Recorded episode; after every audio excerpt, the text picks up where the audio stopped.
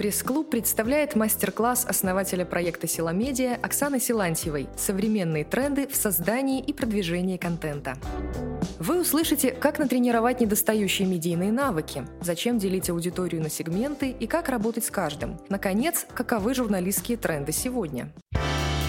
Часть первая. Медийные компетенции. Оксана Силантьева представит инструмент для диагностики и самодиагностики специалиста – случае с, с образованием здесь такая история. Я вообще жертва педагогического эксперимента. На мне мои родители поставили опыт. Я, наверное, скажу, что очень такой положительный опыт случился, хотя не, не без проблем. Я не училась, знаете, я в начальной школе у меня не было русского языка, математики, а, там, что там у нас, ИЗО, пение.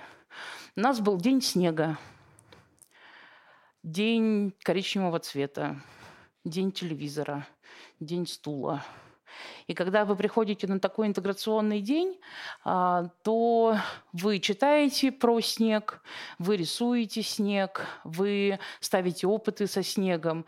То есть вы концентрируетесь не на изучении предмета, а на каком-то явлении, на каком-то феномене мира, вокруг которого разные науки, разные э, специализации, ну, собственно, они изучают это явление с разных сторон. И когда э, системно на протяжении нескольких лет в вас в детский мозг закладывается такое целостное восприятие, то потом традиционная школа и традиционный вуз уже не властны над вами. То есть вы уже смотрите системно, вы уже смотрите комплексно. И э, моя проблема, например, сейчас заключается в том, что я меряюсь людей по себе.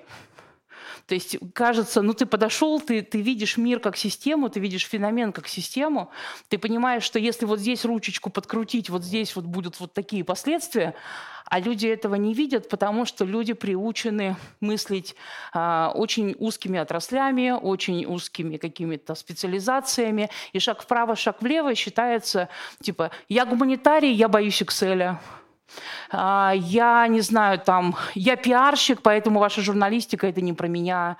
А, я СММщик, поэтому что вы лезете ко мне со своим э, таргетингом?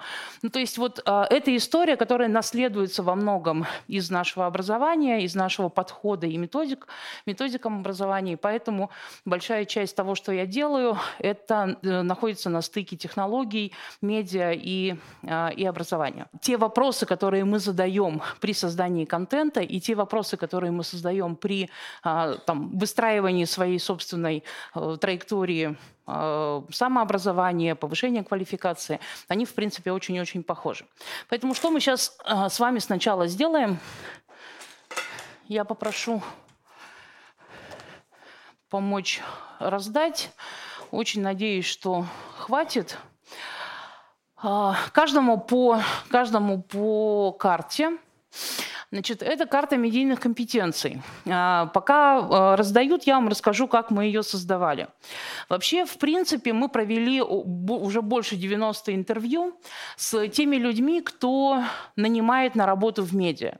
А, главные редакторы, продюсеры, издатели, руководители пиар-служб, руководители рекламных, рекламных агентств. И, ну, знаете, вот э, какие вопросы задаете, такие ответы и получаете.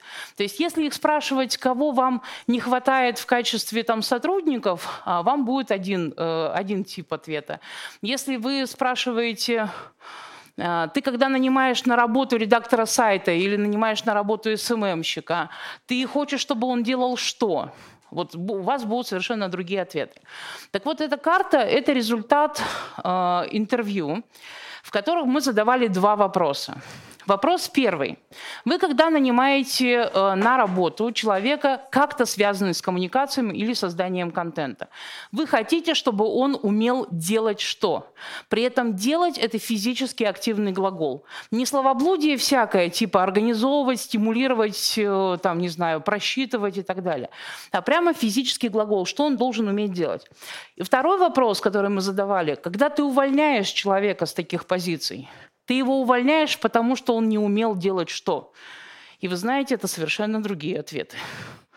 Очень часто бывает, когда мы нанимаем редактора сайта, мы хотим от него, чтобы он был дизайнером, оформителем социальных сетей, а, чтобы он а, писал заголовки в информационном стиле а, и совершенно не прописываем в его функционале, собственно, редакторскую работу. Когда мы говорим, что мы хотим э, принять на работу журналиста, а, при этом нанимаем в корпоративные СМИ, которая не про журналистику, а про пиар, про продвижение, и очень сильно удивляемся, как это у человека там когнитивный диссонанс, он начинает э, тащить свою журналистскую сущность в абсолютно пиаровский, пиаровский продукт. То есть для того, чтобы, для того, чтобы понимать друг друга с точки зрения там, вот, э, работодателя и работовзятеля, у нас должен быть какой-то инструмент вот, и артефакт, с помощью которого мы этого взаимопонимания достигаем. Что я вас сейчас попрошу сделать? Вот у каждого из вас есть карта, у вас наверняка есть ручка или карандаш. Обведите кругляшком то, в чем вы разбираетесь. То есть в чем вы специалист? Вот я работодатель. Мы такие вот открываем карту, и вы мне показываете кругляшками. А, я вот умею делать вот это, умею делать вот это, умею делать вот это. Что значит умею делать? Это абсолютно ваша самодиагностика, вы сами принимаете решение, писать что-то или не писать. Но умею делать, это значит, что я вам сейчас дам задачу, связанную с этим навыком. И вы без дополнительных курсов, вы пойдете ее сделаете хотя бы на троечку.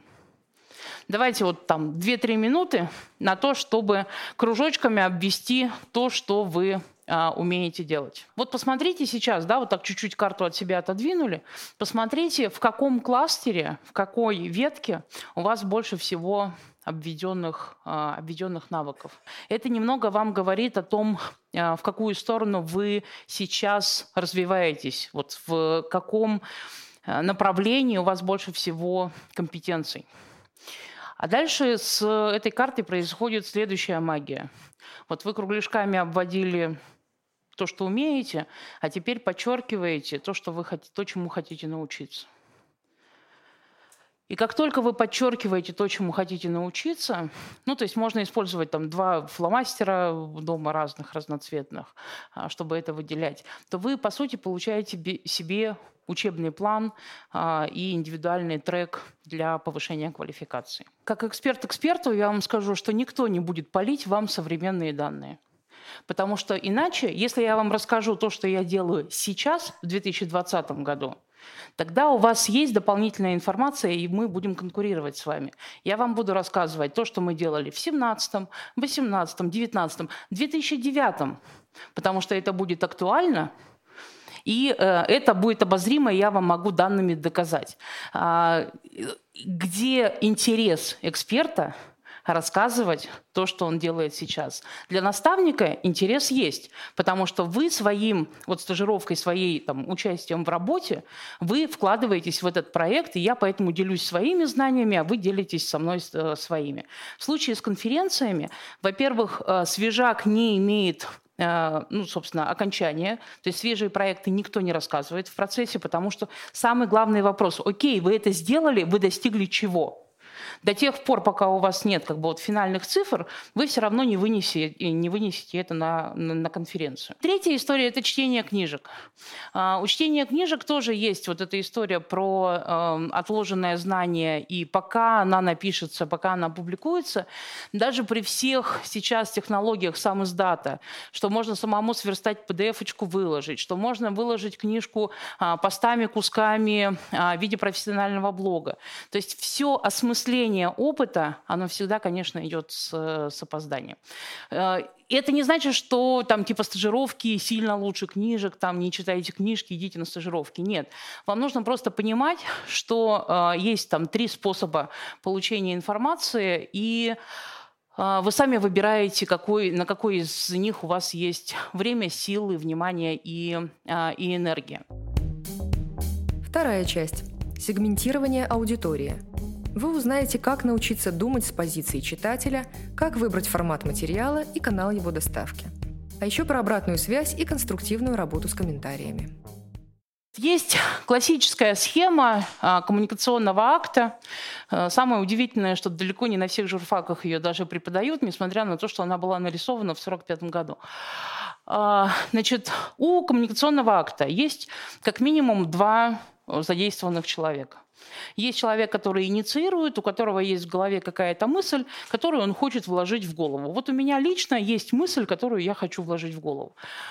Эта мысль, она существует вот там где-то, и от моей компетенции формулирования, от моих навыков мышления зависит, насколько мысль похожа на то, что я говорю.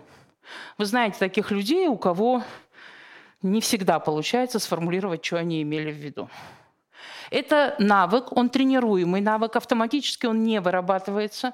И до тех пор, пока мы в школах заставляем детей сидеть молча и не отсвечивать, этот навык у них не развивается. До тех пор, пока в университетах у нас нет дискуссионных а, семинаров, когда нет реально а, тренингов, которые позволяют а, научиться высказываться, корректировать свое мнение, реагировать на обратную связь, навык этот не разовьется. Дальше, значит, есть человек, который инициирует коммуникацию. Он выбирает, во-первых, канал, по которому доставлять, и формат этого сообщения, как я передаю эту мысль. Что у нас происходит? Мы, когда учимся и когда мы сами там, фокусируемся, выбираем свою стезю, у нас есть к чему-то пристрастие. У нас у многих есть пристрастие к тексту. Ну, потому что мы много писали, потому что мы по работе много писали, потому что вообще, в принципе, а, русскоязычная культура, она во многом текстоцентричная. И у нас складывается ощущение, что текст – это король. Вот кто плохо пишет тексты, тот фубяка. Потому что комиксы – это какая-то попсня, и вообще ничего хорошего в виде комиксов сделать невозможно, потому что это какая-то веселуха, а нормальный человек должен прочитать «Войну и мир» наизусть четыре раза, задом наперед и по-французски обязательно. А, это история про то, что мы встали на рельсы текста, хотя звук и звучащая речь ни в коей мере не хуже текста. Видео и визуальный язык ни в коем случае не хуже текста. Что лучше, архитектура или танец? Что правильнее, кино или балет? То есть в данном случае формат, в котором вы э, рассказываете, передаете эту информацию, это всего лишь форма для мысли, причем даже не для мысли, а для высказывания. Дальше канал доставки. Знаете же, сейчас современная такая история. Не звони мне никогда только текстом. А где тебе текстом писать? Ну, в WhatsApp. У меня нет в WhatsApp. Ну, тогда нигде мне не пиши. Не бывает правильных и неправильных каналов. Бывает тот канал, который помогает вам донести до получателя информацию, а есть канал, который не помогает донести. И поэтому вот в этом ключе, в, этом, в этой системе очень интересно наблюдать за какими-нибудь конференциями, где говорят, как, у вас нет телеграмма, вас нет в бизнесе. Ну, помните, да, вот это, у вас нет сайта, вас нету в медиа. Да вы знаете, как-то есть совершенно прекрасные издания, которые гораздо больше прибыли приносят, и у них даже сайта вообще нет. А и телеграмма у них тоже нет. И у них нет социальных сетей, в которых они копируют материалы с сайта. Знаете же, да, эту цепочку? Э, вот у нас была газета, потом нам на конференции сказали, у вас обязан быть сайт. Вы завели себе сайт, но при этом ресурсов больше не добавилось, поэтому вы навалили эту работу на уже существующих э, журналистов и редакторов, э, не доплатив им нисколько. А где брать контент для этого? Ну, у нас же оно все сверстано. Ctrl-A, Ctrl-C, Ctrl-V, мы это вставляем на сайт, на сайте у нас начинает, и мы такие говорим, а что нас перестали там покупать, а, а на сайт ну, как-то не компенсировал никак эту потерю в тираже. Ладно, потом, значит, пошла новая волна моды, новая волна трендов, а, нужно всем заводить социальные сети. Где брать контент для социальных сетей? Ну, на сайте Ctrl-A, Ctrl-C, Ctrl-V, в социальные сети. Причем даже мы же не научились даже делать красивые иллюстрации, писать грамотно заголовки и лиды, чтобы ну, хотя бы прилично это выглядело в социальных сетях. Ну, сейчас, не, не дай бог, у вас нет мессенджера. Почему вы до сих пор не завели канал в WhatsApp? Почему вы до сих пор не завели канал в Телеграме? Где брать контент для Телеграма? В социальных сетях, контрола, контрола. То есть а, при этом мы понимаем, что газета, классическая газета, она еженедельная, и она опоздала с оперативкой, ну вот прям уже опоздала. То есть есть подход, называется Digital First, когда типа, мы поворачиваем эту систему наоборот, и мы сначала делаем молнии в мессенджере, потом мы из этих молний выбираем то, что действительно актуально, делаем из этого короткие новости на, э, для социальных сетей, дискуссии и э, инициируем некое взаимодействие в социальных сетях. Дальше мы смотрим, какое, какая тема взлетела, какая не взлетела, делаем из этого развернутый материал, не дай бог, лонгрид, делаем на сайт. И если уже прям точно круто, классно, и нужно зафиксировать это в истории, чтобы пф, историки в архивах перекладывали листочки газеты, говорили, вот что происходило 20 января там, 2000 там, какого-нибудь года. А, то есть система работает в обратную, в обратную сторону. Так тоже можно. Но есть и другой подход. Надо задать вопрос, вы до чьих медвежачьих мозгов хотите достучаться? Ну, то есть, если вы работаете условно с теми людьми, которые физически нет в Телеграме, то забейте вы на этот Телеграм. Если вы работаете с той аудиторией, которая живет в WhatsApp, перестаньте делать на тильде спецпроекты. Ну, потому что вы делаете канал и сообщения, которые не про медведя. Про WhatsApp э, очень интересный есть кейс в Якутии. Не знаю, там защитили уже кандидатскую на эту тему или не защитили, но, по крайней мере, серия публикаций была. А, в Якутии, ну, понимаете, да, расстояние от Улуса до Улуса на вертолете, там, в лучшем случае на лыжах 4 дня вы будете идти. И там же нужно как-то тоже взаимодействовать. И интернет там не широкополосный. Там вы в оленя не воткнете ну, воткнете, конечно, но интернет от этого не, поя- не появится. А, и каким образом они делают? То есть есть WhatsApp-журналистика. То есть там в Якутии у каждого а, клана, у каждого, у каждой организации, у каждой семьи есть матрица вот этих вот саб-групп, кто на что подписан. И по сути редактор думает не тем, что я сейчас сообщу, мы сейчас расскажем какую-то новость. Редактор приучен думать, в какой WhatsApp-группе эта новость будет адекватна этому сегменту аудитории. История про сегментирование аудитории, про понимание как люди думают, как люди потребляют э, ту или иную информацию, по каким принципам они делятся, как они организуются между собой. То есть вот этого понимания в медийке такого яркого э, яркого и заметного пока нет. Мы привыкли вещать. Мы привыкли считать, что те пресс-релизы, которые мы получили на e-mail, а, и ну, время-то уже типа 10 утра, а мы еще ничего не написали, а вот она готовая МВДшная сводочка лежит, то почему бы нам с утра не забить все городские ленты сообщением о том, кто сгорел, а, где ДТП и вообще куда все, все катится. Утренние, я очень люблю, знаете, на одну страницу вытаскивать РСС-потоки со всех сайтов региона. Выглядит страшно, потому что сначала с утра у нас чистая сводка МВД – ну, потому что мы же с колес работаем. Мы пока пришли, пока кофе попили в редакции, пока э, прочитали имейл, пока мы сформулировали заголовок. В принципе, вот полдвенадцатого мы что-нибудь выпустили. А утром-то лента же должна чем-то наполняться. Вот. А вторая история – это когда вы наблюдаете за вот этими лентами и видите, о, кто-то пресс-релиз переписал, ой, а вот эти скопипастили, у них заголовок, а вот эти вот глагол поменяли, и, в принципе, смысл перевернулся. То есть мы переписываем друг друга. Нафига? Я не понимаю. А этот медведь, он как сидел с неразрешенным вопросом, чуваки, если у меня в кране кончилась вода, мне стучать куда? Он так и сидит. Или, не дай бог, кто-нибудь заболел в семье, и нигде, блин, не найдешь простого алгоритма, куда с онкологией, в каком порядке, с какими справками идти. А ведь, по идее, важность вот этого алгоритма, который можно сделать в виде инфографики, можно в виде пошаговой э, этап 1, 2, 3, 4, э, в виде, не знаю, там, набора постов, где комментарии на каждый этап. Ну, то есть формат можно подобрать. по значимости, по важности эта информация. Во-первых, она для сегмента большой, э, для большого сегмента аудитории важна, а во-вторых, она вечно зеленая. Она не протухает так быстро, как протухает новость о том, что у нас ДТП, блин, рядом с памятником Калинину.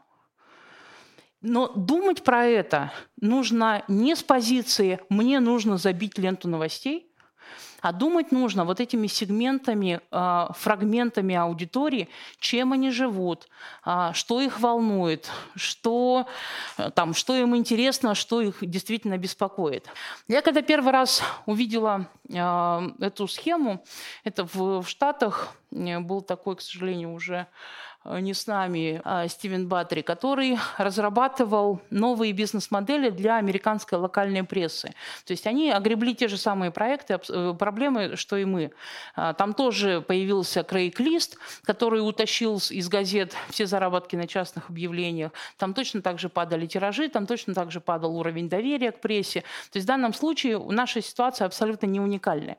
Вот. И, собственно, вот в рамках его разработок он нарисовал вот такую схему. Когда я первый раз это увидела, мне стало грустно, потому что как бы вы ни считали, что ваша жизнь уникальна, неповторима, замечательна и не похожа на все остальные, блин, мы проживаем приблизительно одну и ту же, одни и те же ключевые точки. То есть вот эта вот часть, она у нас по-разному складывается. Ну, там, кто доходит до второй жены, кто не доходит. А, там, у кого котики раньше появляются там, и так далее. Но в целом Логика, да, и ключевые моменты, они приблизительно такие же. Смотрите, как этот инструмент используется для э, планирования, для работы э, редактора, для работы журналиста. Мы берем любую ключевую точку, ставим себя на позицию человека, нашей аудитории, который в эту точку, ну, как бы в, в, это, в этот этап попал. Мы ищем для нашего подростка первое место работы – Сейчас просто тупо на уровне здравого смысла мы с вами сгенерим как минимум штук 50 вопросов, которые волнуют родителей, которые думают, куда бы своего ребенка запихать, чтобы он получил первые навыки где, блин, всем нужен опыт работы, а где он будет получать опыт работы, если ему негде получить первый опыт работы? А, все истории про профориентацию, все а, иллюзии и стереотипы про а, где зарабатывают, где не зарабатывают, предприниматели, исполнители, куча всего волнует родителей. Покажите мне пальцем те ресурсы, которые отвечают на эти вопросы. Моя любимая история. А, всегда всем рассказываю, все жду, когда кто-нибудь кто сделает. Значит, ребенок пошел в первый класс. Знаете, газеты, которые э, пишут каждый год материал, сколько стоит собрать ребенка в первый класс. Вы когда-нибудь видели материал, сколько стоит собрать семиклассника в седьмой класс? А это другие цифры, правда? Это другой состав рюкзака. Почему про первый класс пишет каждый первый, а про седьмой каждый седьмой не пишет? Ведь, по сути, вы можете сделать спецпроект интерактивный, в котором будет простой вопрос на старте.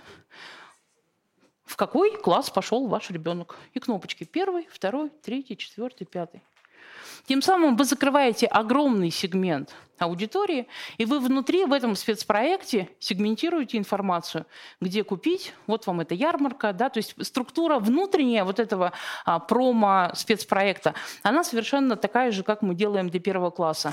Чему учить? Безопасность, чем кормить, а, там, где развивать, что мы еще там, где книжки покупать. Ну, то есть структура вся та же самая, но сегментированная по возрастам и по, э, и по классам.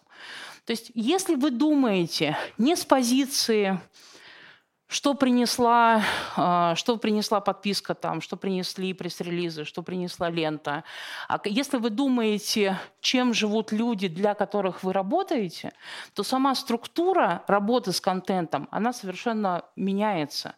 Вы живете не с колес, вы живете не с о чем сегодня будут наши новости. Вы а, смотрите, например, на год предсказуемые сезонные темы в рамках вашей темы. Если у вас здравоохранение, у вас явно э, будут сезонные прививочные э, кампании. Если, э, ну, Я просто родом из Сибири, у нас клещи, два раза в год. Вы даже можете не рекламировать эти спецпроекты, просто люди по ключевым словам э, всегда, э, всегда их найдут. То есть есть предсказуемые сезонные темы. Взяли календарь на год, раскидали эти предсказуемые темы. И очень важно научиться к ним готовиться. Потому что вот это сколько стоит собрать ребенка в первый класс, когда публикуется – 31 августа. А по идее это надо в июле. Вы подготовили какой-то материал, вы подготовили, передали это на каком, через какой-то канал. А, что входит в уши, в глаза, в мозг нашего медведя?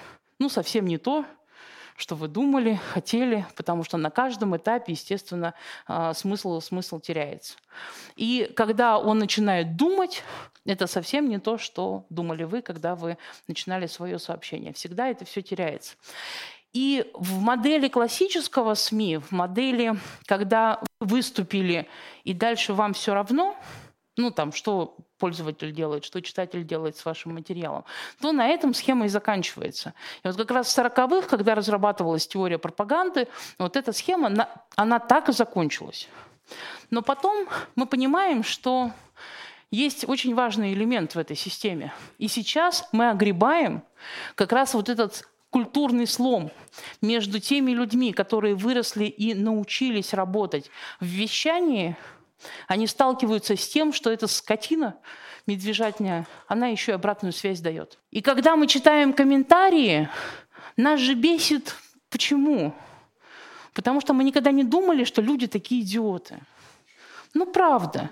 Ну, как можно думать так? Как можно не понять простую мысль, которую я в посте сформулировала? Как люди могут так переиначить вообще логическую цепочку, которую я там два месяца выверяла, чтобы ее сформулировать? Как они могут ее не дотумкать? Люди, дебилы, идиоты, вообще козлы и сволочи. А, одно из моих любимых вообще занятий – это сидеть рядом с ну, там, очередными золотыми перьями чего-нибудь, когда они публикуют свою первую авторскую колонку в интернете.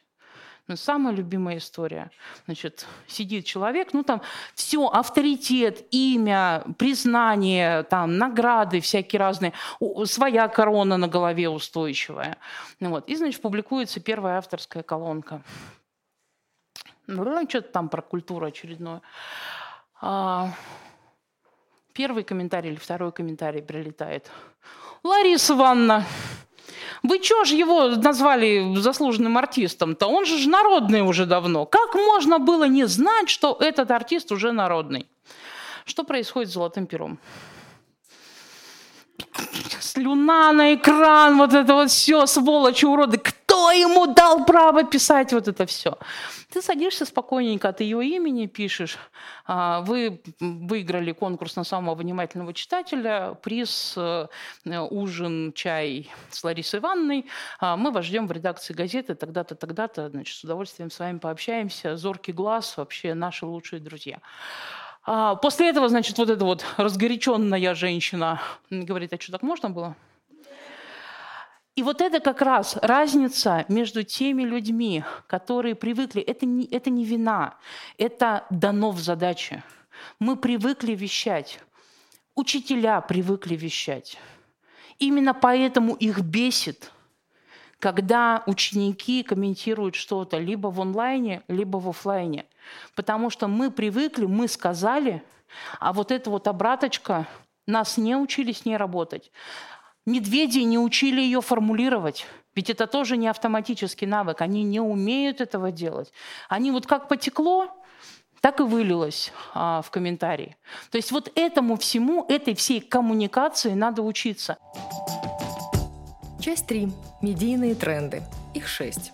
Чувствовать, думать, сопоставлять. Визуальный язык. Персонализация. Фокус на теме, а не на формате. Структурирование и упаковка – и, наконец, данные. Это а, фотопроект. А, фотограф фотографирует отдельных людей, ну, вообще, то есть это только в выставке, они висят вот такими парами. А, вообще это отдельный портрет отдельного человека, а дальше уже фотограф э, комбинирует это между собой. Вот кто это и какие мысли, какие эмоции вы испытываете, когда смотрите на эту пару. Это ветеран и бравый, бравый солдат. Когда стоят рядом две эти фотографии, что вы думаете, что вы чувствуете, как вы сформулируете? А, что это один и тот же человек до... до... Угу. Это может быть герой, это может быть спасенный, например, да. Это может быть, э, это может быть отец и сын. Это может быть просто как метафора э, бравые солдаты, в войне закончится все вот этим, и тогда это, там, это иллюстрация трагедии войны. То есть э, нет ни одного слова. Но то, что происходит у вас в голове, когда вы смотрите на две рядом стоящие картинки, это, собственно, то, как работает визуальный язык. Вы интерпретируете визуальное, вы интерпретируете комбинацию визуального между собой. То есть, понимаете, да, за картинкой, за образом и за буквально одним названием, за э, заголовком, ваш мозг достраивает картину, ваш мозг начинает думать сравнивать, сопоставлять, испытывать какие-то чувства, какие-то эмоции. И а, когда мы говорим о том, а что является трендом сейчас в медиа, а трендом является то, что надо чувствовать, думать, сопоставлять, а не просто 22 сентября прошло совещание городской администрации по подготовке совещания в городской администрации. Ну, то есть вот такие новости, которые мы очень часто видим в лентах новостей, называются «ни уму, ни сердцу». И люди, которые сидят на производстве такого рода контента, они теряют смысл профессии. И когда мы говорим, ой, профессиональное выгорание, как работать с профессиональным выгоранием, осмысленность вашей деятельности, обратная связь от той аудитории, для которой вы работаете, она, собственно, дает вам Зачем вы существуете? Зачем вы тратите свое время невосполнимое на то, чтобы в этой, а, в этой, профессии, а, в этой профессии работать? Второй тренд, который важный и значимый, который очень болезненно последние лет 15 воспринимается, это все-таки визуальный язык. И опять же, да, мы с вами говорили, что текст у нас король, текст это у нас святое.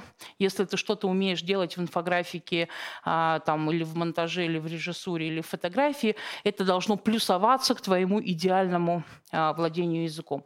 Но нет. Кино, балет, театр, иммерсивный театр – это разные языки, это разные способы выражения одного и того же смысла. Не бывает одного единственного правильного. Есть что-то, в чем вы больше специалисты, есть то, что в чем вы меньше специалист. И здесь еще какая есть история, какая ошибка, ловушка, в которую попадают многие, многие издания. Они считают, что если человек моложе, то он типа к этому больше склонен – ну, знаете, это классическая история. Ты у нас самый молодой в редакции, ты будешь СММом заниматься. Ты у нас будешь вести группу ВКонтакте. А, это я в высшей школе экономики одно время преподавала, и приходит абитура, очень много ребят очень талантливых, интересных, но вот каждый второй. Я специалист в социальных сетях ну, задаешь какой-нибудь вопрос там, про сегментирование, про то, там, какого э, рода тексты пошлешь разные, в разные группы и э, в разные аудитории, такое молчание, а типа, а что это знать надо? Я говорю, ну это как бы и есть, собственно, разбираться в социальных сетях. Не, ну у меня же есть аккаунт ВКонтакте. Значит, я разбираюсь в соцсетях. То есть уровень владения приравнен, э, приравен, при, э, как это? Приравнен, да, приравнен к умению создавать контент в этой среде, что, естественно, неправда.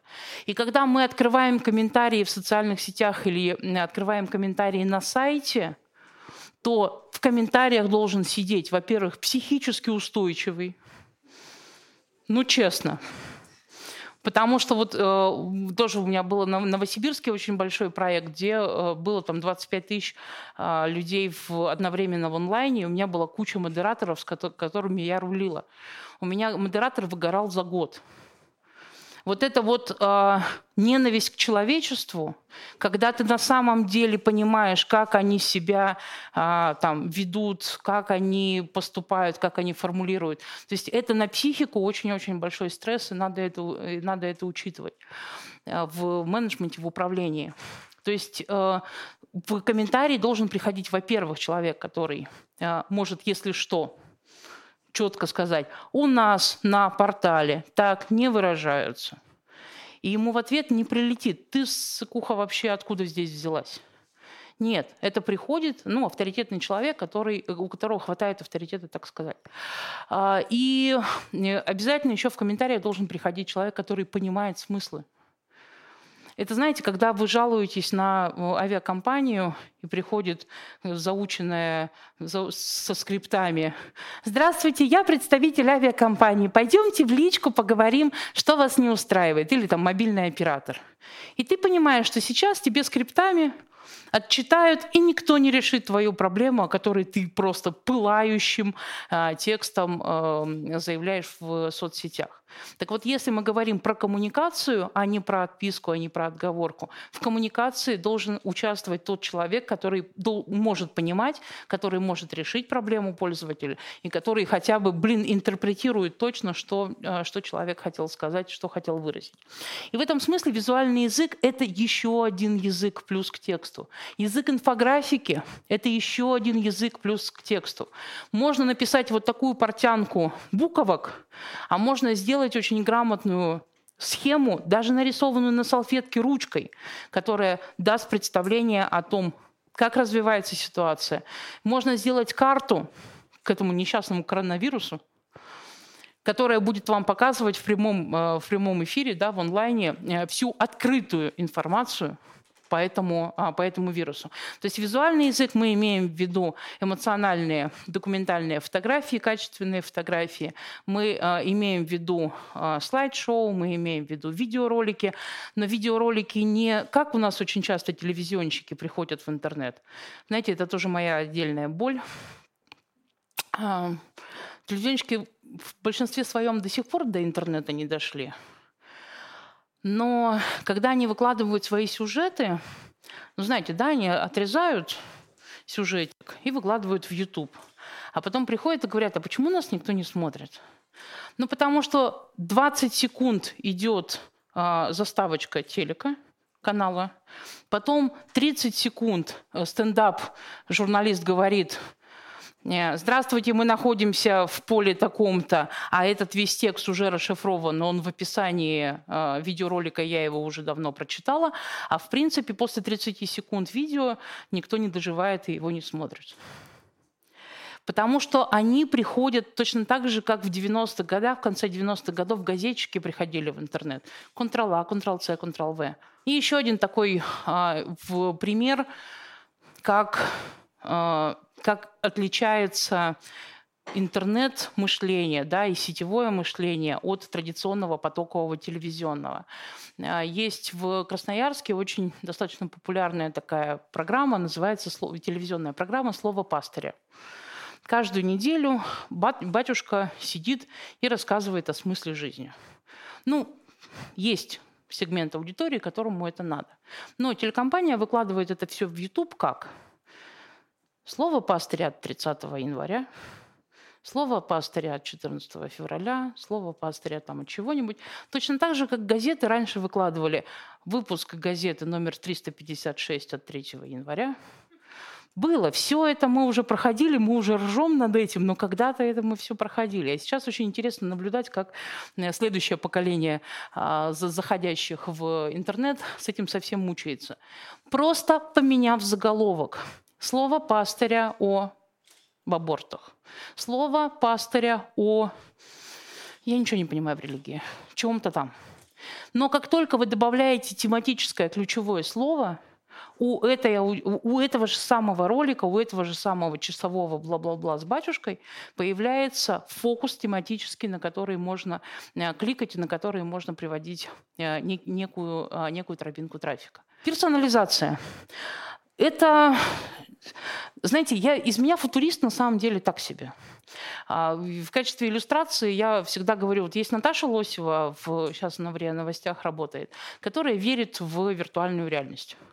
Ну, в смысле, верит, что она ей занимается, у нее очень много проектов, и она видит за этим будущее. Я за виртуальной реальностью будущего не вижу, и я им не хочу заниматься. Я понимаю, как оно работает, но я не вижу там а, какой-то дополнительной значимости, дополнительного смысла, который можно было бы использовать в, в медиа. В дополненную реальность я верю. И поэтому в данном случае у нас есть два тренда – дополненная реальность Силантьевой и виртуальная реальность Лосевой. И кто решит, какой э, тренд самый правильный? Время. Когда-нибудь лет через 30 кто-нибудь будет писать научную диссертацию, что вот, тренд пошел туда. Тренд складывается из деятельности конкретных людей. Чем больше людей делают что-то в одном направлении, это внезапно, ну как внезапно, становится трендом. Например, есть же тренды, да, лонгриды в тильде. Знаете, да, красивые, мультимедийные, текстик, вот здесь фоточка, здесь интерактивчик, тестик такой. И это прямо уже почти стандарт для развернутых материалов. А чё, с чего он появился-то? Потому что в 2012 году отмороженные ребята в «Нью-Йорк Таймс», которых тогда вот все, вот мировая, мировой тренд был, что в интернете люди много не читают. И никогда читать не будут. Твиттер наш чемпион. И в 2012 году Нью-Йорк Таймс делает а, уже там классический во все учебники вошедший а, лонгрид под названием Snowfall. Видели это? Вы узнаете. То есть, а, когда у вас на целый экран пурга метет, и один заголовок – и в этот момент, значит, вся такая мировая медийная общественность, которая конференции потоками собирали и говорили, тренд – это 140 символов, такие, а, а что, так можно было? И внезапно такой, после этого Guardian начинает так делать, внезапно после этого там Вашингтон Пост начинает так делать. То есть ключевые большие авторитеты игроки начинают в эту сторону экспериментировать, и внезапно это становится трендом. А мы такие на них смотрим и говорим, О, наверное, вот так вот надо делать. И мы уже один раз в эту ловушку попадали. Как раз с этими несчастными лентами новостей. Потому что в 90-х годах, когда появились первые сайты медиа, а, единственный тип а, организаций новостных, у которых был электронный контент, который можно было Ctrl-A, Ctrl-C на сайт, это были информагентства – информагентства делали эти ленты для кого? Для нормальных журналистов. Они торговали ими. Это была платная подписка на ТАСС. Это была платная подписка на ленту Интерфакса. И журналисты брали эти полуфабрикаты инфоповодов и разворачивали их с помощью интервью, с помощью там, дополнительной фактуры, с помощью э, наблюдения и локализации этой темы, разворачивали это в, разверн... ну, как бы в материалы. Но радостные, веселые чуваки, которым сказали, а, зырьте сайт, они взяли свой продукт, положили на сайт, порадовались. Потом через два года сказали, мы не поняли, а почему у нас никто их не покупает? Ну, потому что мы можем бесплатно на сайте взять, зачем мы будем покупать-то? Но это было модно, это было круто, и это стало трендом. И сейчас, когда я приезжаю в мой любимый город Барабинск, в Новосибирской области 25, по-моему, тысяч населения, и мы разговариваем с редактором газеты, и мне говорят, «А, нам надо делать ленту новостей. Я говорю, ребята, у вас город физически не производит столько новостей.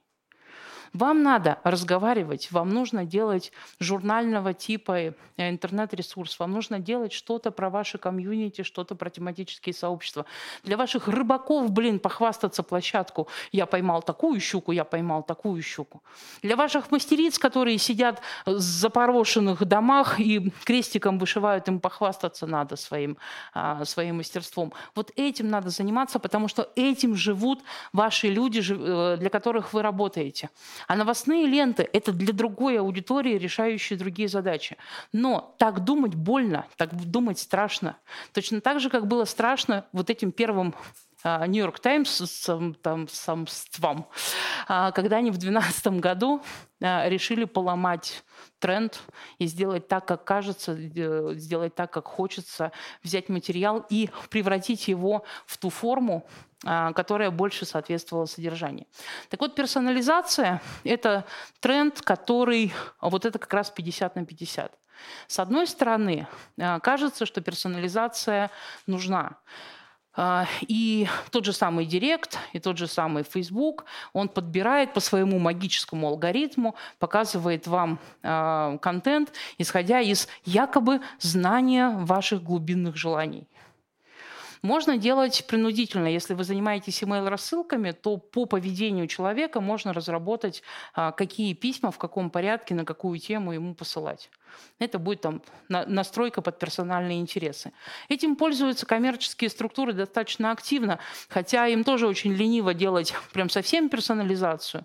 Если вы купили э, чемодан в этом магазине, вас подписали на email рассылку, и если email рассылка умная, тогда она будет учитывать ваши, э, ваши путешествия. Она будет э, стыковаться с э, этими авиабилетами, которые находятся у вас в, почтов, в вашем почтовом ящике. А неумная рассылка будет просто вас заваливать рекламой еще одних чемоданов, хотя несмотря на то, что вы уже один, уже один купили.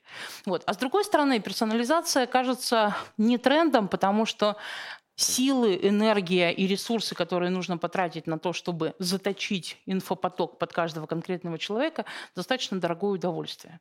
А если вы пользуетесь бесплатными потоками информации, то непонятно, откуда э, брать финансирование для, а, для этого. Следующий тренд – фокус на теме. Это значит, что ну, там, в таком самом понятном, наверное, будет примере, это как называются рубрики на тех сайтах, на которые вы ходите.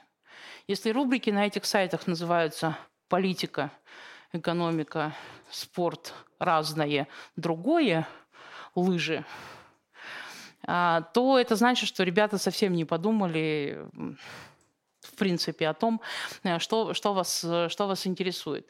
Например, есть э, хорошие примеры, когда афишные сайты, там, сайты с рецензиями, они делают рубрикатор, например, в котором есть кнопка «бесплатно» или рубрика «бесплатно».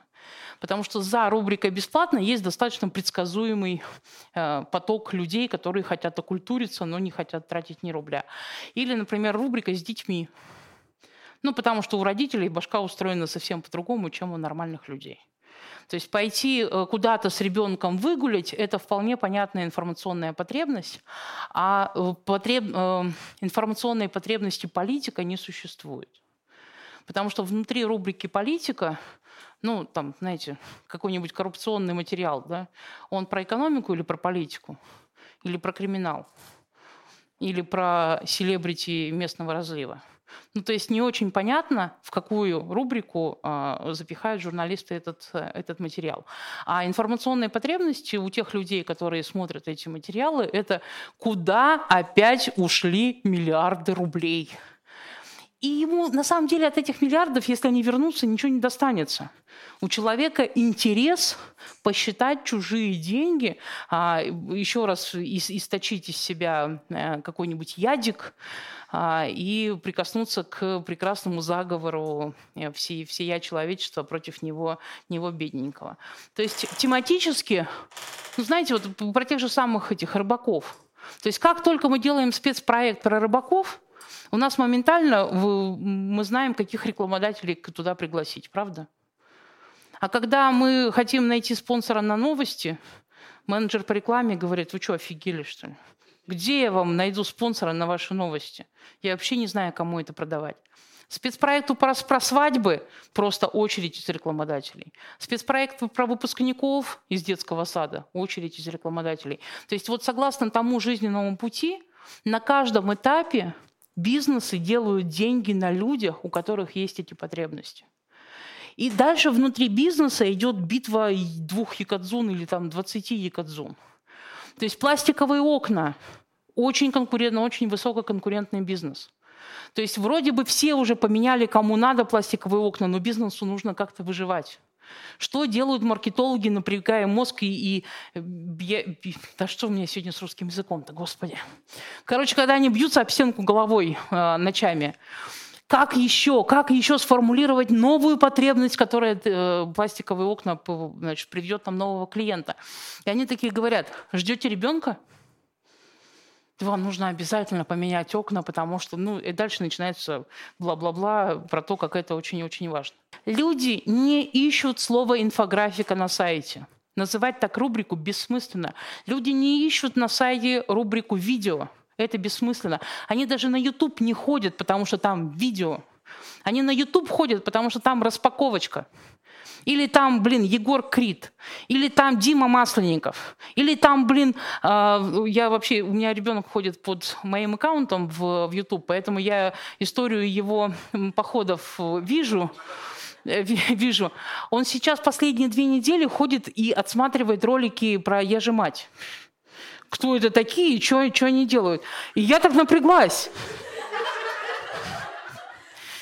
Я прихожу и говорю, Максик, а типа, а, а, а, а чего? Я вроде хорошо себя веду. Он говорит, да нет, нет, нормально все. Я просто смотрю, я сравниваю, какая ты хорошая по сравнению с ними. И так отлегло немножко от сердца. Но иногда вот страшненько становится, когда ты смотришь историю, историю про... про... То есть они, э, все мы ищем тематику, а не формат.